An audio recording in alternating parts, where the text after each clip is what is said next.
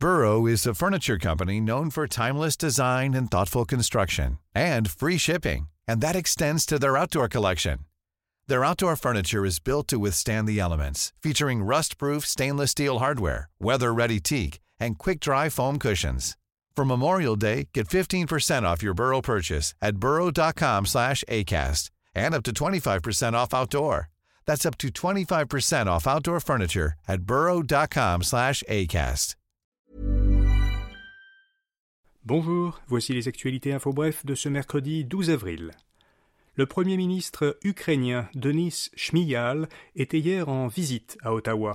Justin Trudeau en a profité pour annoncer que le Canada enverra à l'Ukraine 21 000 fusils d'assaut, 38 mitrailleuses et plus de 2,4 millions de munitions. Et cela alors que l'Ukraine prépare actuellement une contre-offensive pour repousser les forces russes.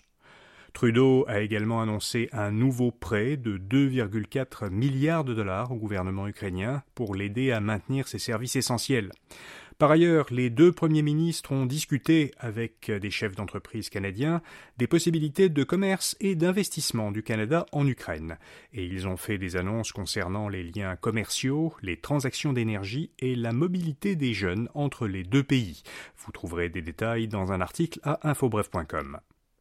Pendant cette visite diplomatique, un groupe de pirates informatiques pro-russes a revendiqué sur le réseau Telegram une attaque qui a rendu difficile d'accès les sites du Premier ministre et du Parlement canadien. Les pirates disent qu'ils ont agi en réponse à ce qu'ils appellent des initiatives russophobes du Canada. Trudeau a répondu que ce genre d'attaque ne dissuadera pas le Canada d'en faire plus pour soutenir l'Ukraine. Par ailleurs, concernant la guerre en Ukraine, les Russes seront désormais mobilisables par courriel. Une loi adoptée hier en quelques heures permet au gouvernement russe d'envoyer des ordres de mobilisation par voie électronique via le portail de services gouvernementaux russes, alors que ces ordres devaient jusqu'ici être remis en main propre. S'il n'est pas joignable, un citoyen russe sera considéré comme réfractaire à l'armée et passible d'une lourde peine de prison. La PDG et le conseil d'administration de la Fondation Pierre-Éliott Trudeau ont démissionné. La Fondation, qui offre des bourses d'études à des chercheurs, a reçu en 2016 un don de 200 000 dollars d'un conseiller politique du gouvernement chinois. Le Globe and Mail avait rapporté en février que ce don pourrait être lié à des tentatives chinoises d'ingérence dans la politique canadienne. La fondation, qui a remboursé le don le mois dernier, explique que le climat politique qui a entouré ce don ces dernières semaines a mis beaucoup de pression sur sa direction, son conseil d'administration et son personnel, ce qui explique donc cette démission en bloc. Et puis le député péquiste Pascal Bérubé propose de créer une agence gouvernementale pour lutter contre la maltraitance des animaux. Cette agence pourrait mener des enquêtes et traiter les plaintes.